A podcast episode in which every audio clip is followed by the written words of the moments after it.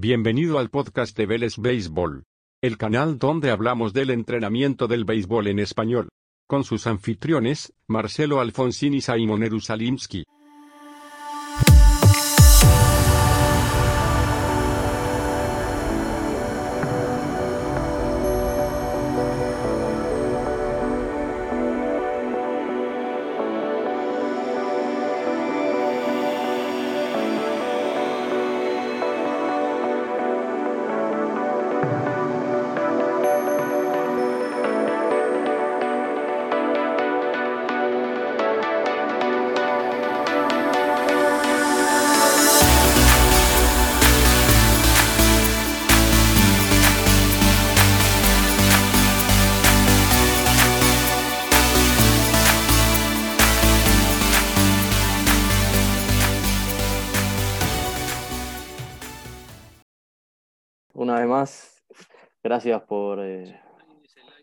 Por, por estar con nosotros. Eh, la primera entrevista que hicimos fue a vos y la verdad que estuvo buena. Después hicimos como 11 más.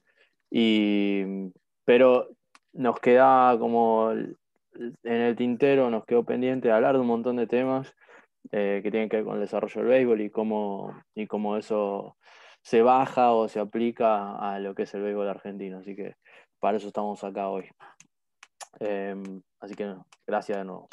No, eh, de nada, sí, la verdad que nos quedó corta la otra vez. Eh, nos quedó corta porque, porque, bueno, salieron un montón de temas, había mucho para hablar y nada, yo encantado, como siempre les digo, a disposición de lo que, a lo que crean que les pueda dar una mano y si alguien me quiere escuchar, bienvenido. Sí, sí, por ahora, aunque seamos nosotros, vos y yo nada más hablando, la verdad que para, para mí está bueno para pasar el, el, rato y hablar un montón de cosas. Eh, y nada, habíamos preparado algunos temas para hoy que, que eh, para, para, mí eran importantes. Eh, el primero tiene que ver con todos estos cambios que está sufriendo, imagino que así como el béisbol, también otros deportes, vos siempre estás más, este, más pegado a los otros deportes, también yo soy béisbol, béisbol 100%. Este, y, y, nada, imagino que todo lo que ha pasado este año, que está teniendo secuelas en, en los distintos deportes del mundo, pero en el béisbol los, las pocas cosas que podemos ver que, que han cambiado, eh, no pocas, digamos, bastantes, pero sustanciales, ¿no? Tanto como dentro como fuera de la cancha, esto, cancelación de las ligas menores, que la temporada pase a ser de 60 juegos, que haya doble juego de 7 innings, este, que acá eh, es muy resistido. Fuimos eh, cursores. Sí, que, que, no haya DH en la Liga Nacional, que los relevos tengan que entrar por tres bateadores mínimos, este, que ahora se esté hablando de una Baseball Cup o una, digamos, una Copa Argentina de béisbol que se juegue paralelo con la Major League Baseball. Eh, nada, todos, esos cambios eh, que muchos hoy están resistidos porque está la gente que dice que no, pero esto no es béisbol, 7 inning no es béisbol, o empezar el extra inning con hombre en segunda no es béisbol. ¿Vos, ¿Vos viste lo mismo en otros deportes también? O, ¿O solamente viste que el béisbol tuvo estos cambios gigantes, grandes? No, a ver, eh, me, me, parece que, que, estamos metiendo todos los cambios en la misma bolsa. Y lo, lo, primero que tenemos que hacer es empezar, es empezar a hablar de distintos tipos de cambios. Eh, una cosa es el cambio de formato que sí afecta, el formato, cambio de formato me refiero a cambios técnicos o, tácticos o reglamentarios que sí afectan directamente al juego. Eh, en un segundo escalón podemos poner los cambios eh, del tipo formato de competencia. Eh, y en un tercer escalón podemos, si querés, poner los cambios más comerciales o más estructurales, más, de, organización en general y que afectan más al fanático. Eh, los cambios, los primeros de los que hablamos, si querés empecemos con los más polémicos, los cambios de, formato técnico, táctico, son los más resistidos siempre en todos los deportes. Eh, cuando en el fútbol el arquero eh, le prohibieron al arquero agarrarla con la mano, fue resistido. Cuando en el hockey se cambió el tema de, del córner corto, del tiro libre, el córner corto, no, perdón, de los laterales, del tiro libre, de los penales australianos. también fue súper resistido al principio. Eh, esos cambios son los que mayor adaptación, tiempo de adaptación requieren. Y, y también esos son a los que la gente va quedando en el camino, ¿no? La gente más conservadora va quedando en el camino. Sí, sí, sí. De, eso también vamos a hablar en un ratito, pero sí, está igual. En ese tipo de cambios. Pero ahí ya te lo linkeo con el tercero, y es eh, una cosa es hacer un cambio en la liga metropolitana, donde, por ejemplo, cuando se digo, la Liga Metropolitana para poner un eh, el objetivo de la liga. ¿Cuál es el objetivo de la Liga de Buenos Aires? O cuando puso el doble juego, bueno, desarrollar picheo. Después podemos discutir ahora si eso está bien o mal, pero el objetivo era ese, que no es el mismo que el objetivo de la Major League Baseball poniendo dos, juegos a siete innings. Entonces, tenés que, plantear el objetivo y en base a ese objetivo, si, decidís que se gente, gente en el camino o no. Si vos me preguntás, el béisbol debe ser de los deportes que menos cambios sufrió a lo largo de la historia. Eh, hace, no hace mucho hablaba con, con Cifredi, que fue, a ver los últimos tres clásicos, no, los últimos tres clásicos, el último clásico, un sprint training y, otro año más, fue a ver béisbol y me decía, el béisbol no cambió tanto, eh, se festeja ahora eh, el, el, ay, no, me sale, el, el shift, que el shift es como la bomba. Eh, porque, y, ya se habla, ni bien te cambian algo tanto, en un momento se empezó a hablar de limitar el shift para que solamente los jugadores se pudieran mover en una determinada margen, entonces, eh, área. Entonces, el cambio de formato es el más resistido. Pero por eso también el béisbol perdió tanto lugar en Estados Unidos. El béisbol es el deporte que mayor edad eh, promedio de, de los espectadores tiene lo ve gente conservadora. O sea, lo que se dice comúnmente es que como el juego dura tanto, eh, digamos, los 9 innings más los extra innings, y además que la temporada dura 162 juegos, entonces ya cuando va por los 60 juegos y Baltimore va 10 y, 50, o sea, y no tiene chance ya, a, un tercio de la temporada ya no tiene chance, ya los fans de, los Orioles no quieren saber más nada, mucho menos los chiquitos o los jóvenes que, que ven que un equipo que eh, directamente tiró la toalla a principio de la temporada y se está dedicando a quedar último para poder elegir el primer pick del draft del año que viene. Y, pero vos sentís que alguna, alguno de estos cambios que ya venían como en carpeta, decir, che, vamos a meter el doble juego a 7 innings, o vamos a jugar a 7, o vamos a achicar los tiempos, o vamos a poner esta regla de, corredores con en segunda en extra inning, tal vez haya ayudado a esta situación de decir, uy, hay que jugar en medio de una pandemia, entonces tenemos que hacer los juegos rápido, aprovechemos y ¡pum! De, cajón nos metieron todos los cambios que, como digo, para algunos fueron resistidos y algunos, yo algunas cosas creo que son o sea, específicas del béisbol. Si le sacás al béisbol extra inning, deja de ser béisbol. Este, entonces, nada. Y eh. hasta que te volvés a acostumbrar igual, pero, pero te entiendo, eh, te entiendo. Eh, entiendo lo que planteas. si le sacás extra inning al béisbol, deja de ser béisbol hasta que te acostumbras y pasan unos años y te acostumbraste que es el nuevo béisbol. Y de última, ahí es donde la decisión del MLB tiene que ir, bueno, a mí me interesa Alfonsín o me interesa un nuevo mercado. porque, porque el béisbol que podés consumir vos, que, que podés ver, eh, no sé, 13 innings, eh, no es el que consume tu hijo, ni en pedo. No, no, ni Tu hijo probablemente no es tema de 10 no, tema de 10 minutos. Ni dos minutos. Por eso, dale, dale el último inning. De hecho, no, no sé si sabes o si lo hablamos en algún momento, pero la, la, la NBA eh, sacó parte del pack para ver los últimos, el, último cuarto. Porque el último cuarto es donde se pone picante. Sí, sí. Y si la, NFL, la NFL tiene un pack que se llama Red Zone o algo así, donde puedes ver, eh, te va cambiando los partidos según en qué momento está picante, que es lo que también yo hago, como tengo MLB, solamente veo los partidos que están empatados o ahí, tipo séptimo inning, que están cerca, ¿viste? partido a 8-0, ni lo veo. y vos sos un recontra fanático no podés apuntar una liga un recontra fanático. No, no, no. Porque te quedas muy poco. Entonces, digo, eh, yo ni siquiera veo un partido. Yo me considero un fanático del béisbol, no de ver béisbol. Y yo no veo un partido. No, no, hace años no veo un partido. Ahora, si, si fuera todo como el. Ya ni sé si sigue existiendo, pero ¿te acordás que en una época pasaba en el Condensed? Esto del el pack de las mejores jugadas. Yo me quedaría horas, te veo toda la fecha, entre comillas. Mm. Eh, Entonces, a lo mejor no tiene que, tanto que ver con cambiar el espíritu del béisbol, pero sí con hacer nuevos productos alrededor de él. Yendo puntualmente a tu pregunta sobre si la pandemia eh, fue momento para hacer cambio, yo hace una, cuando empezó la pandemia, en un momento di una charla para España y dije que para mí era momento de experimentación y no de experiencia, porque nadie había vivido una pandemia, entonces había que empezar a probar cosas nuevas. Yo creo que en todos los deportes hubo que hacer eso. Eh, la UEFA está estudiando replicar el formato que utilizó en la Champions para, para, las próximas partidas, para las próximas competencias. Y vos decís, bueno, pero ese formato eh, fue un formato salvataje. Bueno, pero funcionó. Ahorra costos.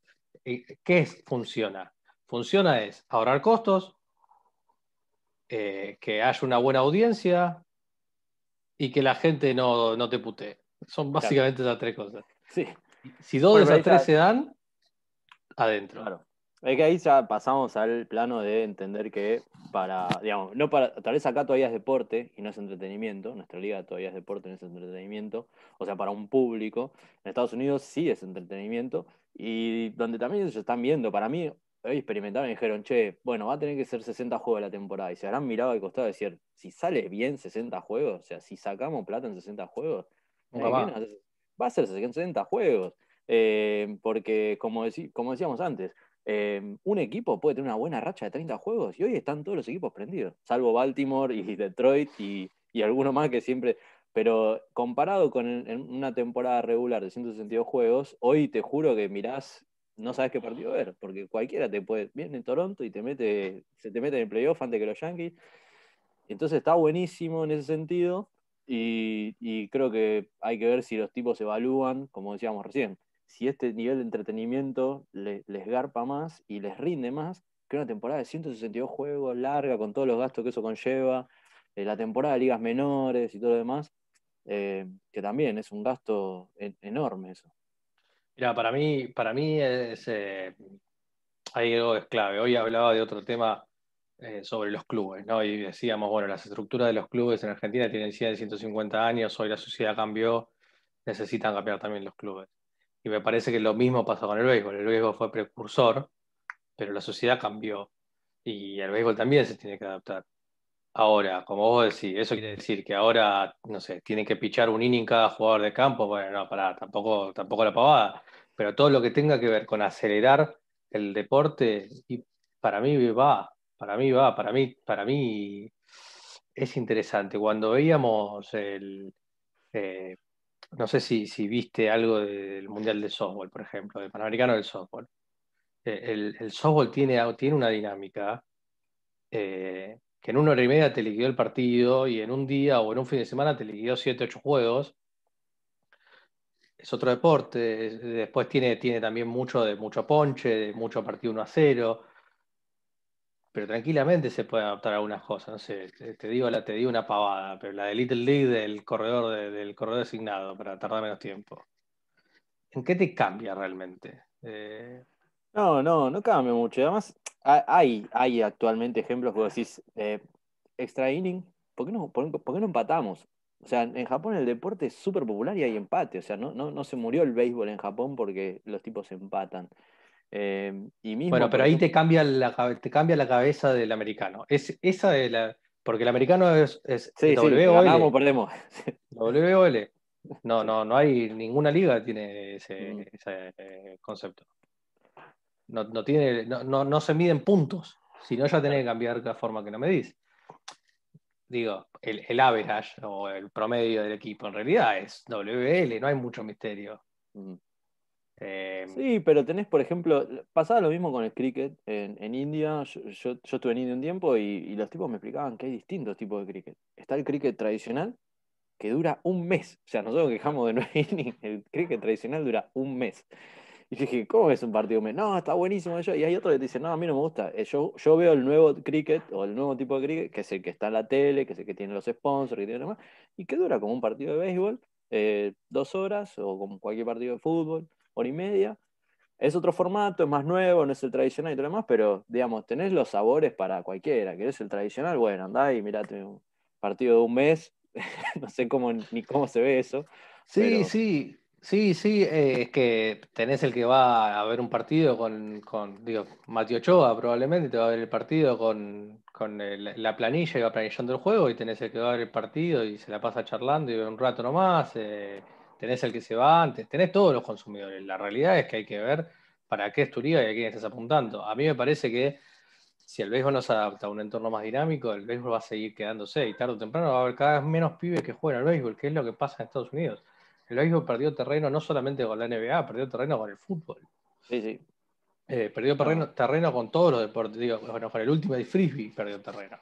Y, si empezamos a hablar de ese tipo de deportes nuevos, vas a ver que tienen que ver con deportes más, más dinámicos, más dinámicos, más de contacto. Eh, digo, eh, si ves los últimos deportes de combate, eh, tiene que ver con, vale todo, eh, mucho más violento. Si ves los picos de rating del béisbol, tiene que ver con las peleas. Mm. ¿Esto quiere decir que hagamos un béisbol más violento? No, pero un béisbol más dinámico. Porque calentar el pitcher cada vez que entra. Ah, calentó fuera dos horas. Eh, si entró frío es culpa de él. Mm. poner un pitcher para un bateador. Bueno, a mí me encanta. Vos sabés que yo lo hago hasta en Buenos Aires cuando tengo pitcher. Pero, y sí, la verdad que estás viendo el juego y te querés matar. Sí. Te querés matar. Me mandaron a tanda cada 10 minutos. Sí. Lo que también veo es que además, eh, así, digamos, yo soy, no soy un purista del béisbol, pero a mí me gusta el béisbol 9 innings también, a mí me gusta el extra inning, o sea, lo disfruto. Eh, me parece que eh, lo que tiene de bello el béisbol es que es distinto de otros deportes en ese sentido, que tiene su propio tiempo, su propio ritmo. Eh, pero lo que no hago es pelearme con el deporte. Y últimamente veo como mucha gente que está como peleada con el deporte justamente por, por el camino que lleva. O sea, no, ahora es todo jonrones, no hay más, no hay más jugada, no se toca, no se roba, o, o no sé, viste, o no, esta regla de correr en segunda. Eh, vos ves mucho eso también de gente que, gente que está dentro del deporte, jugadores, entrenadores, dirigentes que están como peleados. Yo el otro día lo escuchaba hablar a Kevin Euclid, o sea, el tipo capo, o sea, campeón en Boston, y, está peleado con el deporte. El chabón no le gusta cómo se juega el béisbol hoy, y, habla con una, una bronca que decís, qué, terrible, porque es un chabón que realmente ama el béisbol, pero no coincide, no coincide con cómo es el béisbol hoy. Y a veces pasa que esos jugadores o entrenadores o gente del deporte se pelea y no, no comprende que el deporte lleva su propio rumbo, no el que vos querés.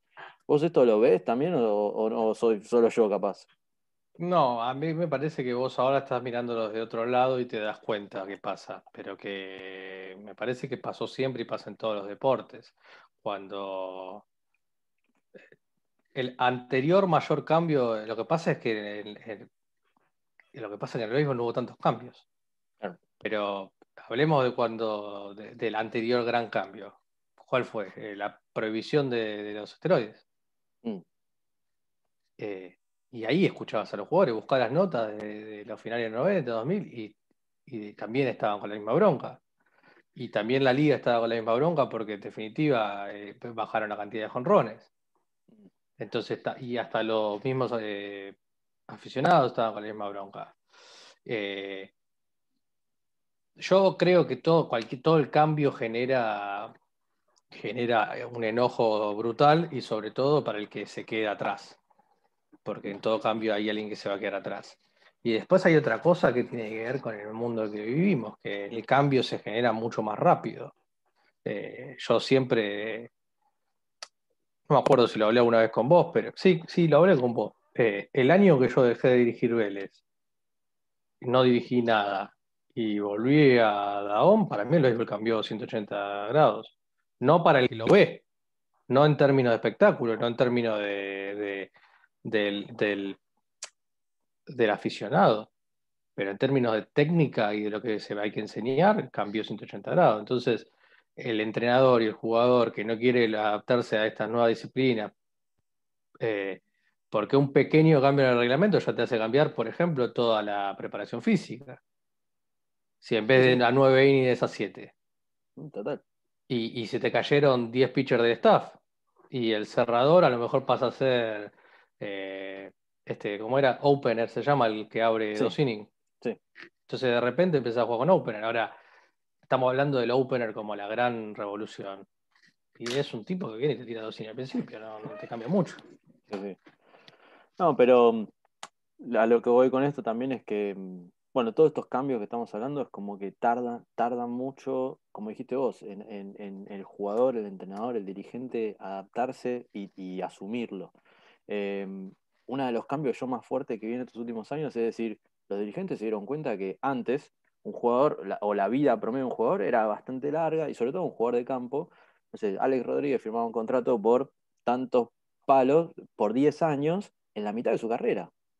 Y, ya cuando llegaban al final de esos contratos largos se daban cuenta de que, che, este no está rindiendo como rendía cuando le ofrecimos el contrato. Y obviamente, o sea, tiene 10 años más. Entonces ya ahora los, como que los owners, los dirigentes empezaron a dar cuenta, tal vez no, no convenga firmar a estos tipos ya a los 27 años, eh, ofrecerles contratos tan extensos a los 26, a los 25. Y, pasó que los jugadores empezaron a quejar, decir, che, ¿cómo es? Yo hice todo mi trabajo en ligas menores, llegué hasta acá, ahora me toca que me paguen, sí, pero justamente vos ahora empieza tu declive. Entonces los dueños se dan cuenta de que si le pagan a otro jugador más joven, consiguen tal vez mejores resultados y más barato.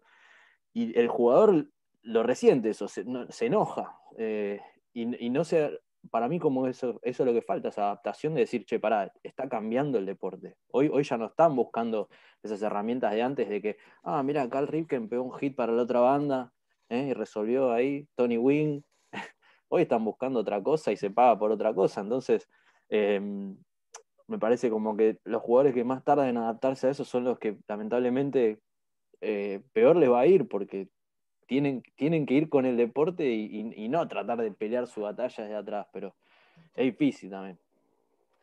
Eh, lo que pasa es que ahí ya te está metiendo una cosa del aficionado otra cosa de, y, si querés separémoslo en dos tipos de deportistas, ¿no? Eh, el que labura eso se tiene que adaptar a morir y está bien, y es la vida. Digo, hoy en día, eh, no sé, el, que no sabe usar un Zoom se queda. Y cuando hablabas con el Rana, eh, un asset del Rana era poder usar la computadora, que cuando antes era saber fonguear y, poder tirar IP. Eh, entonces, cuando, lo llevas al laburo, sí, es darwinismo puro, adaptate o morí. Eh, y si querés podemos hablar horas del sistema de Farm System y si es un sistema que todavía se puede usar y, y etcétera y, y, en realidad yo firmaría a un pibe en vez de a, un veterano, es otra discusión.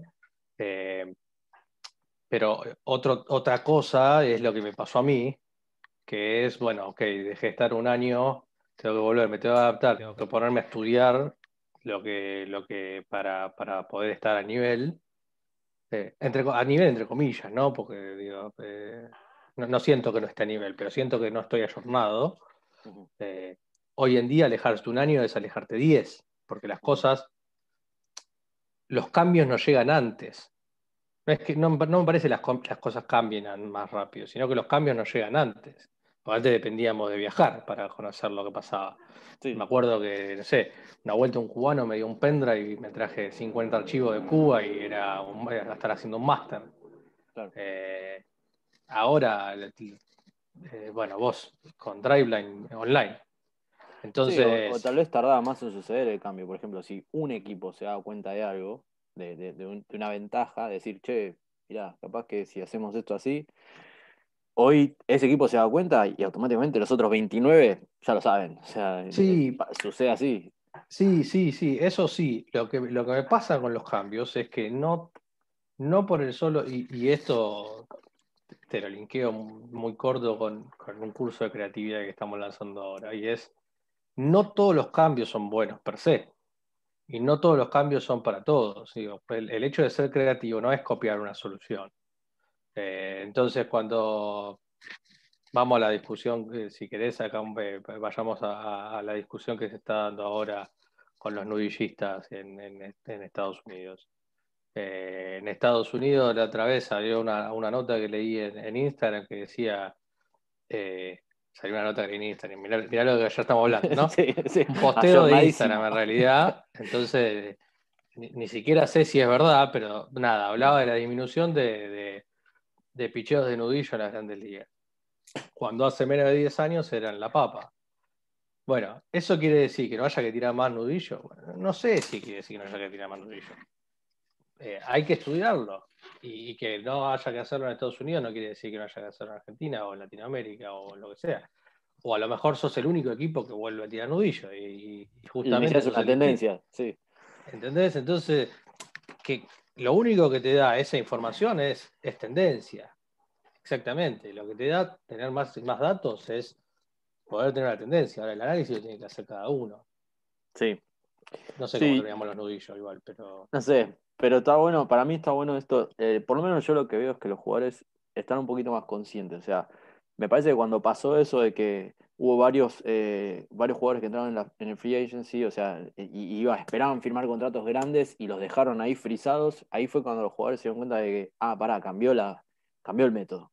O sea, antes yo jugaba mis años de, primeros años y después venía mi contrato grande y ahora de repente es como, no, no, no, o sea, no nos importa lo que hiciste hasta acá, importa lo que rindas ahora en este momento. Entonces, me parece que fue un golpe grande para los jugadores y ahí que los jugadores empezaron a involucrar un poco más y, digamos, esto que pasó este año también una tensión entre los owners y los dueños y los jugadores eh, grande antes del inicio de la temporada por un montón de cosas y que probablemente termine una huelga el año que viene. Pero lo que noto yo es que hay, los jugadores están con más ganas de, participar y lo vemos también acá. Acá hay, creo que todas las eh, eh, disciplinas tienen su comité de atletas eh, y no sé cómo funciona eso, vos me explicarás ahora. Pero como que hay una mayor inclusión de, los atletas, incluso en, en actividad, que se están metiendo o quieren participar de las decisiones dirigenciales. Bueno, eh, separémoslo de nuevo en dos. Eh, separémoslo en atletas profesionales y en atletas amateur. La participación de los atletas profesionales o a través del gremio es algo que debería servir para equilibrar el sistema. digo debería servir porque todos sabemos después cómo, cómo laburan o no los, gremios realmente.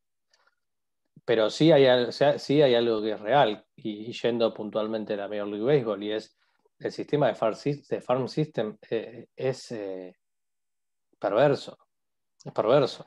Ganás dos monedas, vivís con tres personas, eh, no te alcanza para vivir y te cortan cuando quieren, en el momento que quieren. Nosotros nos quejamos de las inferiores en Argentina, pero el Farm System, y para un latino, pasar por Dominicana, después Venezuela, después a lo mejor estás siete años para que te diga un día venga Alfonsina a decirte, no, ¿sabes qué?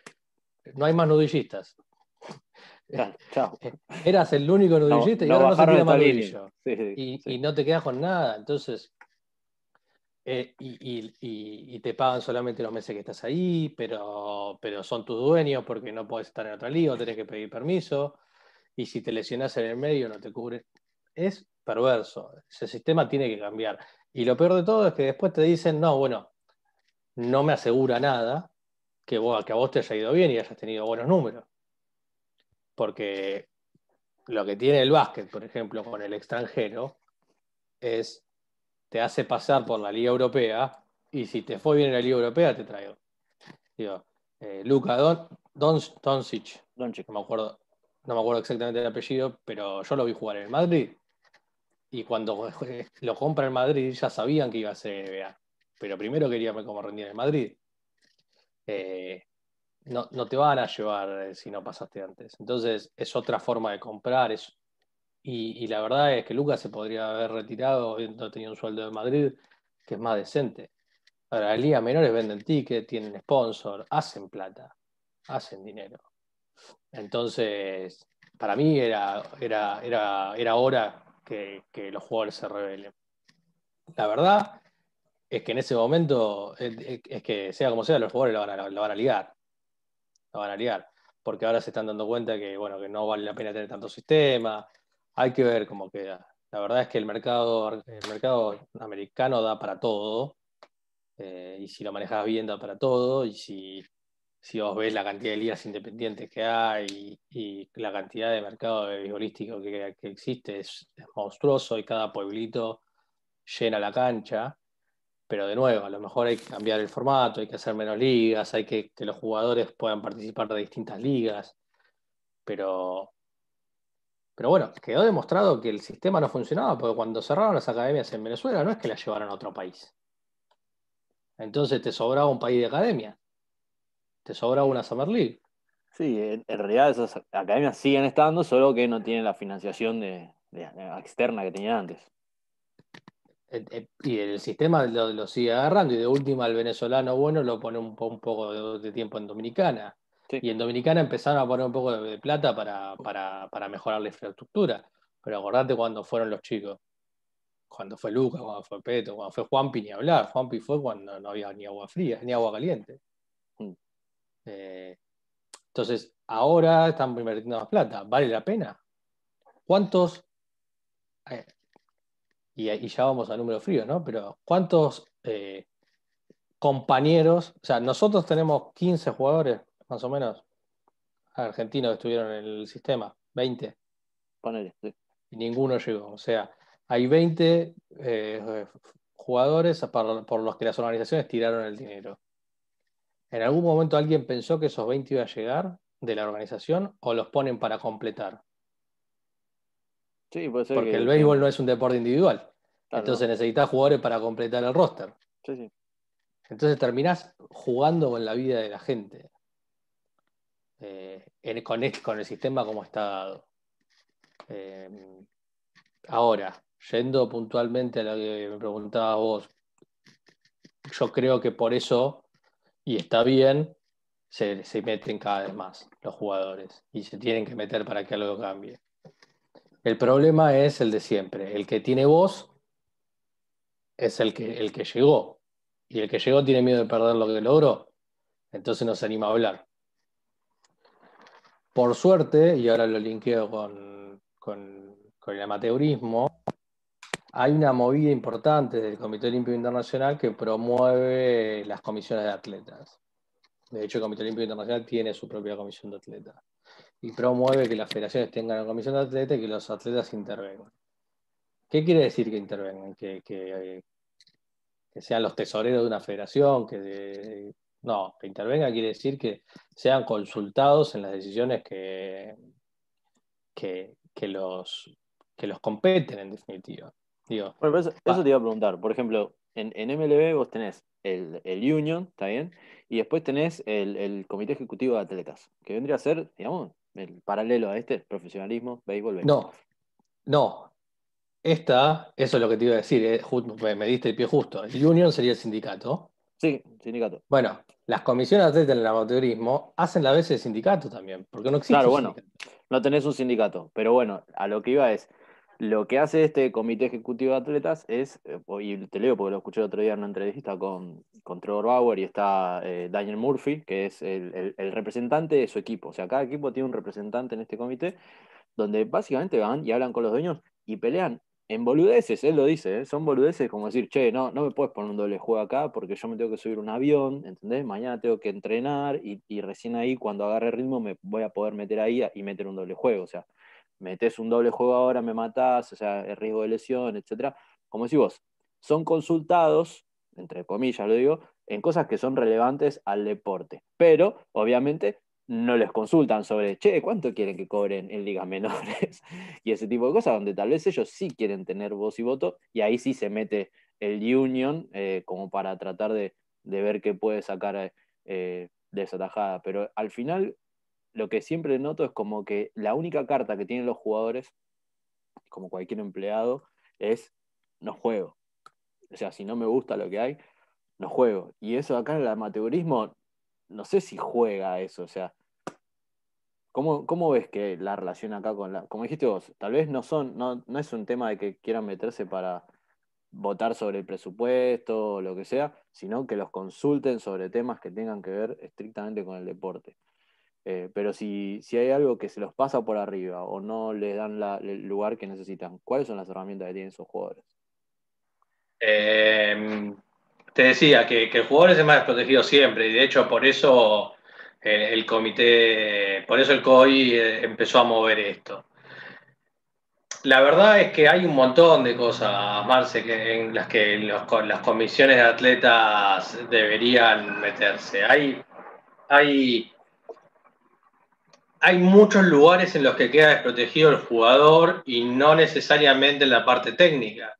Eh, no sé, hace unos años me acuerdo que, una chica la habían sacado de la selección porque había quedado embarazada. Eh, entonces, esa chica, por ejemplo, le habían intentado sacar la beca en su momento. para ir a un caso de, beca, para tocar el tema plata pero tranquilamente sin tocar el tema plata, es bueno, te saco de la selección y, después no te doy la, posibilidad de recuperarte. Después, en deportes individuales, donde a veces no había selectivos claros, o, bueno, salió este tema la vez pasada, eh, eh, si no hay unos parámetros claros, después te terminan eligiendo a dedo eh, a los jugadores. En un equipo es más complicado, porque en definitiva, de última es la opinión del entrenador pero ahí el, jugador puede exigir, entre comillas, que se regularicen las situaciones. Que se regularicen generalmente es llevarlo hacia el lado de la transparencia. En definitiva, el comité de atletas no, es como, como si te dijera que, no sé, como si pudiera hacer las veces de auditoría. Es como tener una, tener una mirada más deportiva, pero también tener una mirada externa, porque en definitiva no es parte de la comisión. Eh, esas, esas son las mejores funciones que podría tener. La verdad es que manejando una asociación y con un comité de atletas con el que se pueda hablar, debería ser una herramienta más. Y siempre nos quejamos de que no tenemos gente para trabajar. Eh, después, cada uno tiene que ocupar su lugar. Eh, en última instancia, la decisión es de la dirigencia. Ni siquiera de, un director ejecutivo, que, digo, en el caso de, que, hubiera un director ejecutivo pago, ni siquiera del director ejecutivo. En toda última instancia, las decisiones políticas son de la dirigencia. Las decisiones ejecutivas del director ejecutivo y el, comité de atletas, como, como otros miembros, están para opinar. Como también debería haber un cuerpo de, entrenadores para opinar y un cuerpo de árbitros para opinar, porque en definitiva, cuanto más eh, diversidad haya en... Eh, mira, justo ayer hice un posteo de, sobre toma de decisiones y, los seis sombreros de Bono. Y básicamente de lo que trata es que para tomar una decisión lo tenés que mirar de distintos puntos de vista. En este caso son seis puntos de vista, pero digo, si vos tomás la decisión solamente desde el punto de vista monetario, viene un atleta y te dice, sí, maestro, está todo bien, querés jugar menos partidos, pero no puedo en este tiempo, porque no me da el físico. Y viene un entrenador y te dice, no me alcanza el roster, necesito un roster más largo. Y viene un árbitro y te dice, bueno, pero necesito ocho árbitros más. Entonces, cuanto más, y viene alguien del público y te dice, yo no te veo 30 partidos en una semana, no me alcanza la vida. Cuanto más gente haya para tomar una decisión, mejor. Ahora, todos, siempre hay que escuchar. Después el que decide es el, el que se votó para elegir. Sí, es un tema. O sea, ¿no? No creo que sea tan simple por el simple hecho también de que a veces tenés, tomar una decisión cuando hay tantas opiniones dando vueltas, eh, retrasa un poco la cosa y es como dijiste vos, a veces tenés que adaptarte eh, y, como se dice, digamos, salir a los golpes o salir como salga y después ir acomodando. Eh, yo creo que si tuvieras que tomar una decisión hoy, decir, che, consulto con el comité de atleta, el comité de árbitro, el comité de entrenadores, o sea, llega un punto donde ya cuando llegas al final de la lista te olvidas de, qué es lo que querías hacer. Eh, pero no, no, está bien, pero no es eh, eh, te entiendo lo que vos decís, pero el problema es que no sabemos trabajar, Marce. Mm. si vos trabajas en una empresa, en las decisiones participan todos los gerentes. Y no es que te atrasan más. Digo, si vos tenés un referente de atleta, un referente de árbitro, un referente, en vez de hacer Zoom por cada pelotudez, perdón, hacemos, hacemos una reunión para para decidir algo. No, no es un tema de atrasar. Y de última, si hay alguien que te atrase, bueno, no, es aprender a laburar en equipo, en definitiva. tampoco, estamos haciendo una olla popular por cada decisión que hay que tomar. Y tampoco quiero decir que, cada vez, digo, no es que, bueno, nos juntamos hoy en el Estadio Nacional y levante la mano el que quiere que, no sé, Sala dirija el home de la final. No, estamos, hablando de cambios sustanciales. Vamos, vale.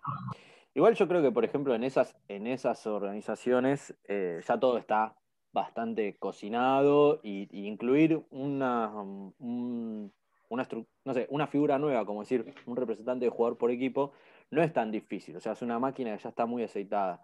Tal vez hoy incluir una comisión de atletas se ve como, uy, no, paran, es, es, difícil. Y no es tan difícil en realidad, siempre y cuando, como decís vos, se tenga en cuenta para qué se necesita. Yo creo que hay mucho miedo de decir, uy, los incluimos y van, qué van a decidir, o qué van a votar, o qué van a, o van a opinar de todo. Y no, tal vez lo, único que los chavales quieren es decir, mirá, eh, sobre algunas cosas voy a levantar la mano y decir, mira, maestro, esto no se puede, esto así no va, o esto nos parece que sería mejor así, o esto sería mejor así, y, ver cómo funciona, digamos, arrancar y ver cómo funciona, y después ir aceitando la máquina de a poco. Eh, a mí me parece que también eso, el tema de, por ejemplo, si vos me preguntás a mí hoy, yo no sé quién es, o sea, em, no sé quién es la comisión de atletas, o sea, yo sé quién es mi representante mío, mi club, pero en la comisión de atletas hay solo jugadores de la selección argentina, entonces si van a representar a los atletas o a los jugadores, deberían tener entonces también entre sus filas gente que no son de la selección argentina, porque son la gran mayoría de los jugadores que hay en este país, gente que no es eh, jugador de selección, o gente que representa a los menores, no sé. Eso también es otro tema, es decir, cómo yo me autodenomino un representante de alguien, ¿no? Que eso a mí también me llamó la atención. Bueno, a ver, eh, abriste, abriste el juego para tres lados distintos. Eh, voy a tratar de empezar por la primera porque si no siempre nos olvidamos de las primeras. Ya me acordé. Eh, no hay nada mejor que tener un, alguien adentro o al lado que te critique. Ese es el ABC de la gestión. si tenés al lado dos personas que te dicen que todo está todo bien, nunca vas a mejorar. Entonces, si el miedo es a que te critiquen, bueno, pregúntate por qué estás haciendo las cosas. Porque probablemente las hagas por el motivo incorrecto. Porque que te critique una comisión de atleta quiere decir que nadie critica por criticar. Si te critica quiere decir que están piensan en algo distinto que vos y es lo mejor para crecer. Porque en definitiva, después los atletas son los que van a jugar. Entonces, de nuevo, esto quiere, quiere decir que los atletas eh, van a pensar siempre lo mejor y que hay que escucharlo siempre. No. Así como yo estoy en contra de que los delegados de los clubes sean parte de las comisiones, de las reuniones de comisión. El club, el delegado del club piensa lo mejor para su club. El atleta piensa lo mejor para los atletas. Se supone que el dirigente debería pensar lo mejor para todos. Entonces debería escuchar a todos. Pero la decisión la tiene que tomar el dirigente. Pero no hay nada mejor que tener una comisión de atletas que no piense exactamente igual a vos, o delegados que no piensen exactamente igual a vos, porque eso te hace mejorar. Si tenés al lado, si te reunís solamente consecuentes, no mejoras nunca. Eh, y eso es hasta para formar un cuerpo técnico, siempre lo dijimos. Eh, eh, cuando, cuando me empecé a laburar con Puri y con Meli, con un cuerpo técnico, les dije, están acá para decirme que no, no para decirme que sí. Si me dicen que, que sí a todo, no me sirven, no me suman, no me hacen mejor. Lo mismo pasa en la gestión. Por otro lado, eh, así como vos decís, hay que aprender a laburar con ellos, es verdad, probablemente ellos también tengan que aprender a trabajar.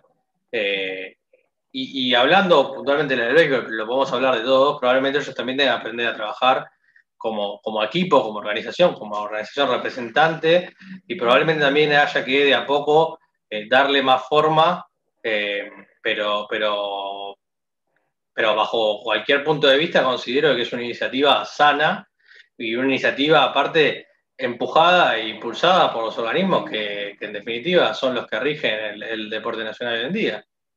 Eh, si vos me preguntás, el presidente, el presidente de, la, Comisión de Atletas de, del COA es Walter Pérez.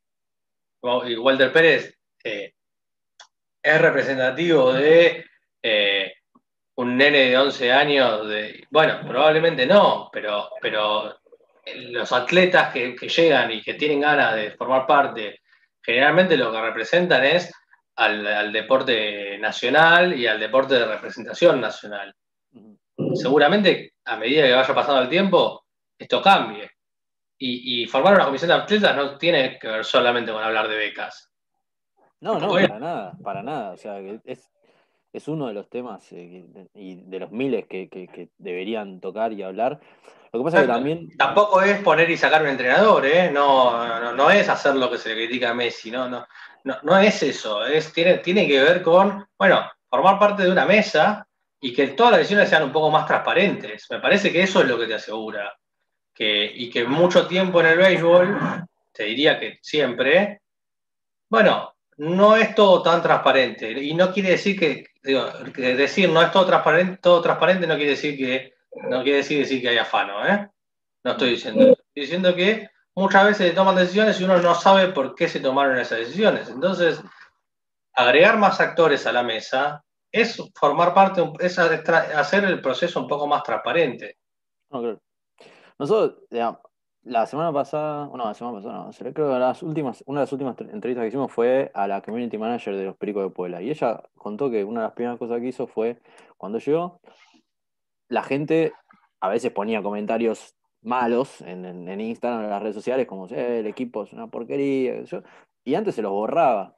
La mina dijo, che, no los borramos más. O sea, es la opinión de la gente. O sea, te guste o no te guste la opinión de la gente.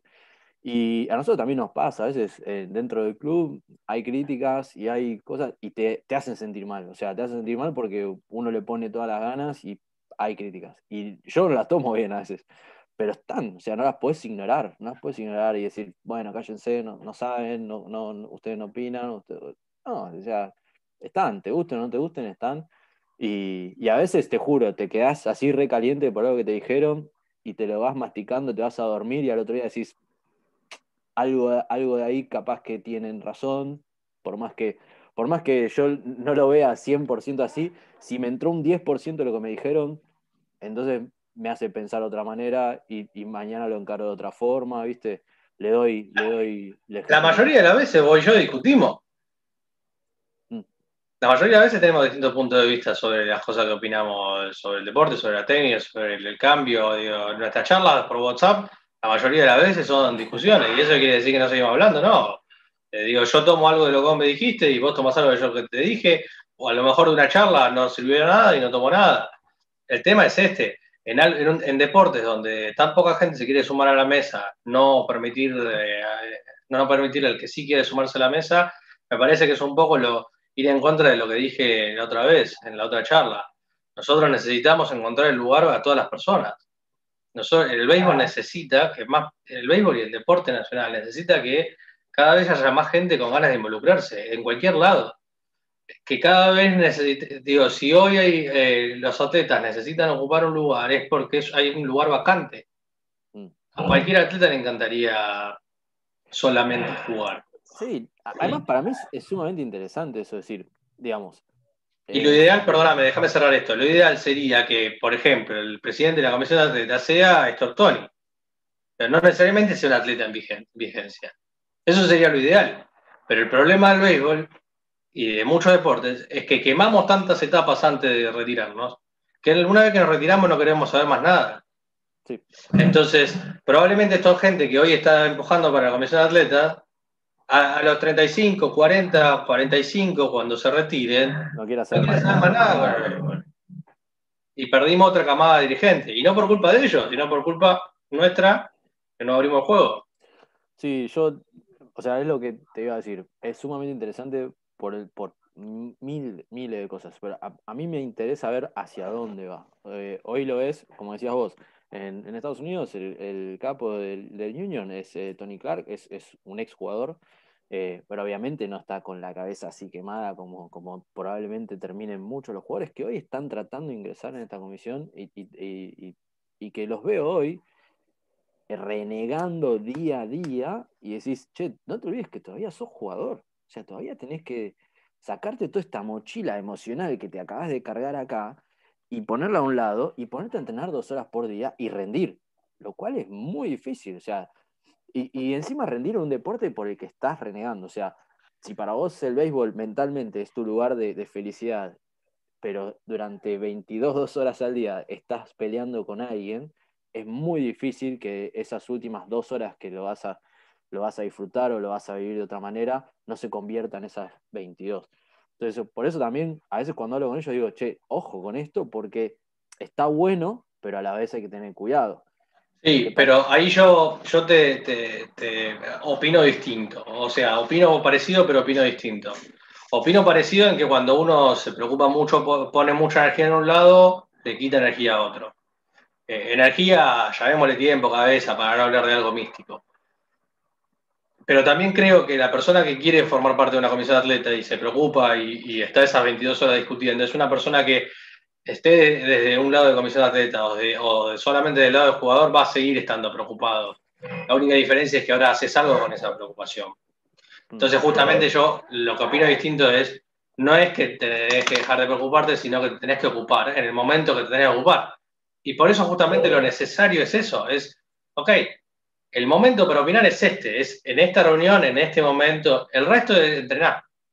Por eso lo que digo es que en realidad no, si ya, si ya hay una movida, es como que vos me digas, no sé, eh, como que yo te diga vos, deja de, de pensar qué hacer para mejorar Vélez y solamente dedicate a entrenar. Y vos no vas a dejar de pensar porque te lo vas a seguir pensando, lo único que, la única diferencia es que podés hacer algo o podés no hacer nada, pero la cabeza te va a seguir, va maquinando.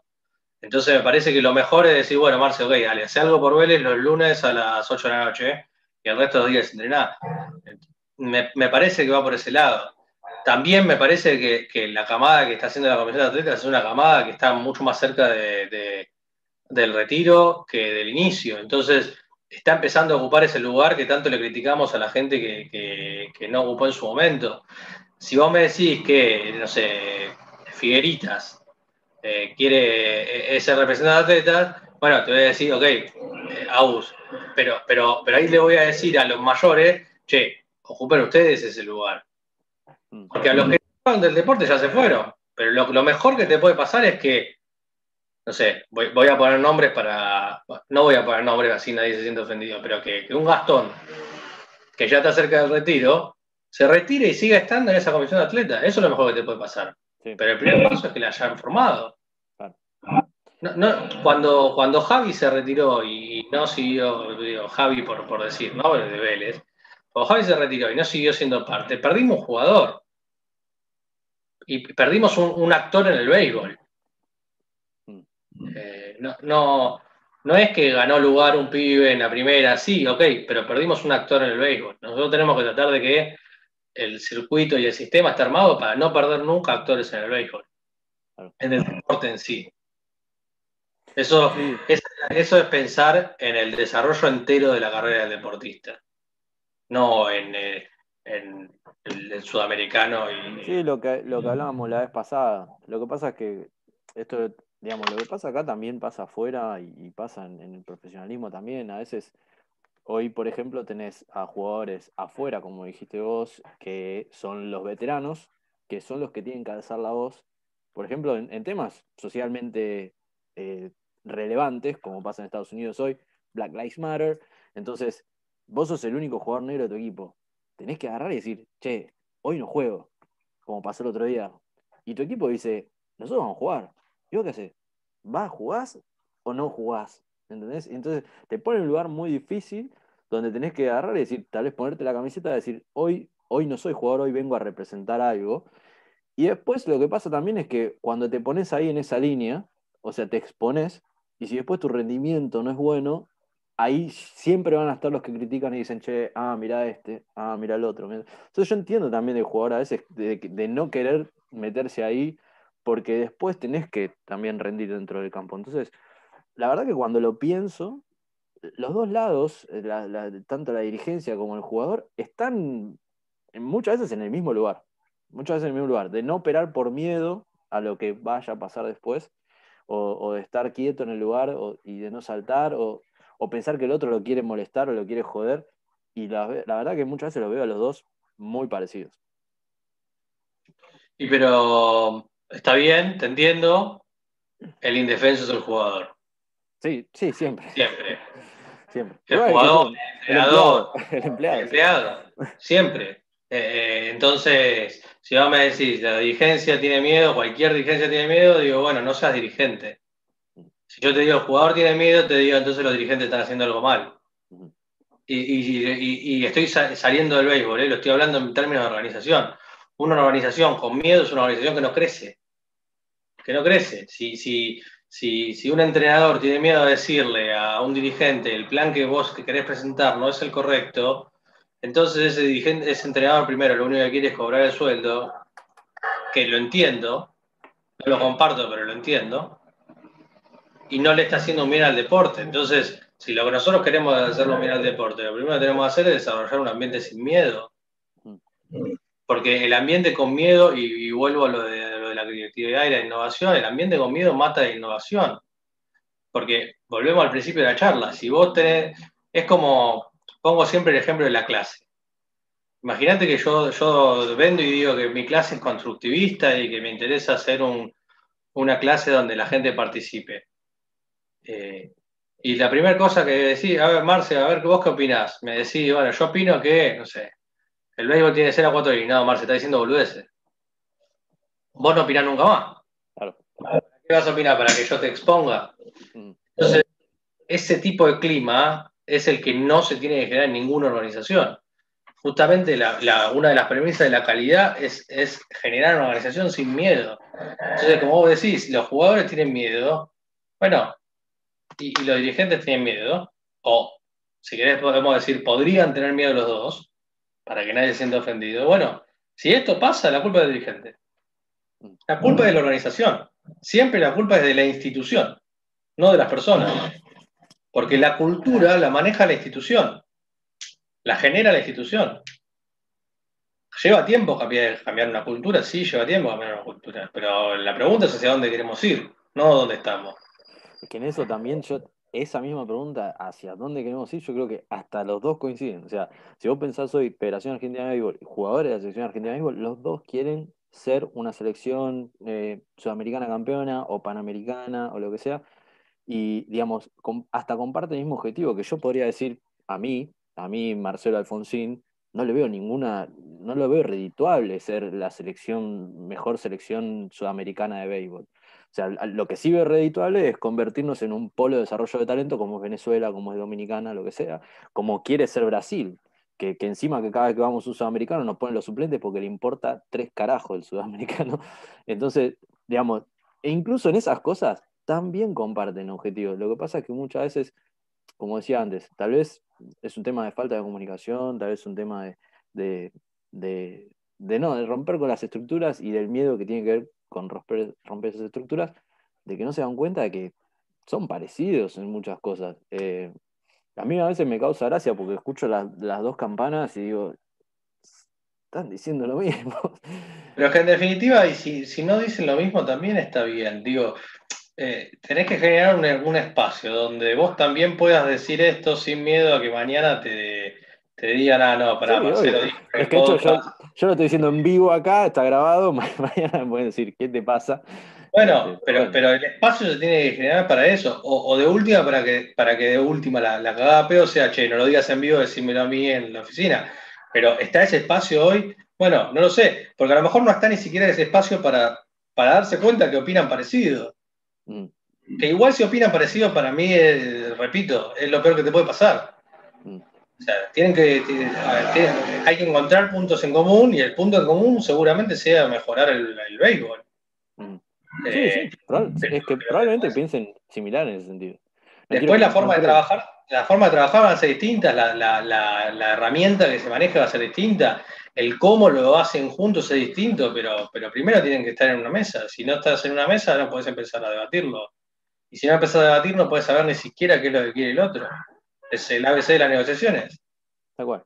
Sí, sí. Sí, y cada uno va a tener su lugar y, es como, digamos, es como te decía antes, o sea, tenés hoy Major League una organización que tiene 150 años, como dijiste vos, 150 años haciendo lo mismo, y, hoy tiene que enfrentarse a este cambio. Y no le puede escapar, no le puede escapar al cambio de que los jugadores quieren hablar de cosas que antes no se hablaba. Y los jugadores quieren opinar de cosas que antes no podían opinar. Y ellos van a tener que hacerle frente a esas cosas. De la misma manera que los jugadores van a tener que hacerle frente a. Tal vez el año que viene no hay ligas menores. O tal vez el año que viene jugamos 60 juegos. O tal vez, sea, es que, es que en última instancia el jugador termina teniendo que hacerle frente a lo que decía el dirigente, porque por algo las instituciones son las instituciones. Pero no es lo mismo hacerlo habiendo opinado y, diciendo que, estás, que no estás a favor y buscándole una vuelta en común, una vuelta, eh, digo, buscándole eh, entre, entre todos lo mejor para todos los actores. ¿Siempre lo vas a alcanzar? No, probablemente no, probablemente no, probablemente no lo vayas a alcanzar siempre. Y ahí decide la, institución. Ahora, somos una federación, y, hoy, hoy nos fuimos mucho para el béisbol, pero somos una federación con tres votos. Tres votos. O sea, para ser presidente tenés que convencer a dos personas. Dos personas. O sea, es más difícil elegir, es más difícil decidir qué voy a cenar hoy. Mm. Eh, entonces, estamos evitando que una persona más hable. Me parece que ahí, que, cuanto más gente quiera hablar, mejor. O sea, es más difícil ser presidente de Vélez, de Vélez Béisbol, que de la subcomisión de Vélez Béisbol que de la federación. Es más difícil ser presidente de la liga que de la federación. Vélez Béisbol es una dictadura. Está Mario Villasanti hace 10 años. Pero si se, si se, presentara alguien más, tenés más gente que vota, a eso me refiero. Sí, sí. no sé cómo funciona. Hace rato que no tengo una elección, pero sí. Bueno, mejor cortemos el podcast acá porque se siguen hundiendo. Pero, pero, pero, se, se, entiende lo que estoy diciendo igual, digo tenés una, elección, una elección presidencial y el que decide siempre ¿eh? no es esta, primero, no, no, no, no es esta dirigencia y, no es culpa de esta dirigencia ni mucho menos. Estamos hablando del béisbol en general. Y el béisbol en su mejor momento eran cinco los que votaban, seis, tampoco es que era una... Eh, pero tres personas que votan posta, es más, es más difícil ponerse de acuerdo para juntarte con tus amigos. Entonces te están diciendo que, que querés sentarte a charlar. Bueno, buscámosle otra, otra, otra vuelta, porque no hay forma, así como vos decís, bueno, ¿a quién representa una comisión de atletas que se autoerige como comisión de atletas? Bueno, ¿y a quién representa? ¿Cuán representativo es eh, una, una comisión directiva cuando en definitiva votan tres provincias nada más, tres personas? si votaran, por ejemplo, los clubes al, Bueno, te podrían decir ahí que los clubes votan al, presidente, de la liga y el presidente de la liga vota al presidente de la federación. Sí, sí, esa es la explicación, sí. Esa es la explicación y ahí, eh, ahí está perfecto. Ahí cierra cómo se manejan las instituciones. Pero de última discutamos cómo se elige la comisión de atletas, no que debe existir. ¿Entendés? De última, vos como institución discutí cómo se elige la comisión de atletas pero no que la comisión de atletas tenga que existir. Y de última, como comisión, decir, bueno, si existe una comisión de atletas, debería existir otra comisión y empezar a agregar actores. Yo lo que planteo es, me parece que cuanto más actores y más, puntos de vista, es mejor, en cualquier aspecto de la vida. Bueno, Gasti, la verdad que... Eh, picante. Picante la charla, picante, seguro mañana alguien me va a decir algo. Este, nada, no creo, pero no se sabe. Este, pero nada, me cago la risa. Por lo menos la verdad que la pasamos bien cada vez que hablamos con vos. Eh, y nada, si quieres contarnos un poco de qué, estás haciendo con el blog, con Sport Office y, qué son las, eh, eh, las iniciativas que estás haciendo. bueno, es el momento del chivo. no, bueno, en esto tiene mucho que ver con todo lo que venimos hablando, la verdad. Es que que cuando empezó la pandemia empecé a dar vueltas con, cómo hacer lo que todo esto que tenía en la cabeza que quería hacer y cómo cambiar las cosas que quería cambiar y me junté con, dos amigos, un colombiano y otro argentino. Eh, un colombiano Mario del Máster y el argentino que, trabajaba conmigo en ENAR y ahora se fue a trabajar en los esports. Eh, es del palo de los, de los, de los esports, que es otra charla si querés, para cuando hagan dos entrevistas más me volvés a llamar y charlamos de eso. Y, empezamos a buscar la forma y, bueno, armamos una organización para ocuparnos, para, con la premisa de profesionalizar el deporte, que es un poco todo esto que venimos charlando. Eh, el deporte en Latinoamérica está demasiado amateur y creemos que hay que, profesionalizar las estructuras. La organización es una organización que, vos la, contratás para, hacer los servicios que necesitas, planificación estratégica, campañas de marketing, eh, programas deportivos. Contamos con un equipo de toda Latinoamérica especializado, jóvenes profesionales de la industria. Y, aparte tenemos una pata de e-learning, porque creemos que, la capacitación hace la profesionalización. Y, bueno, y esta, la semana pasada lanzamos ya con, con la parte de learning y estamos haciendo los primeros cursos. El lunes empieza un curso de creatividad e innovación, todo aplicado al deporte, ¿no?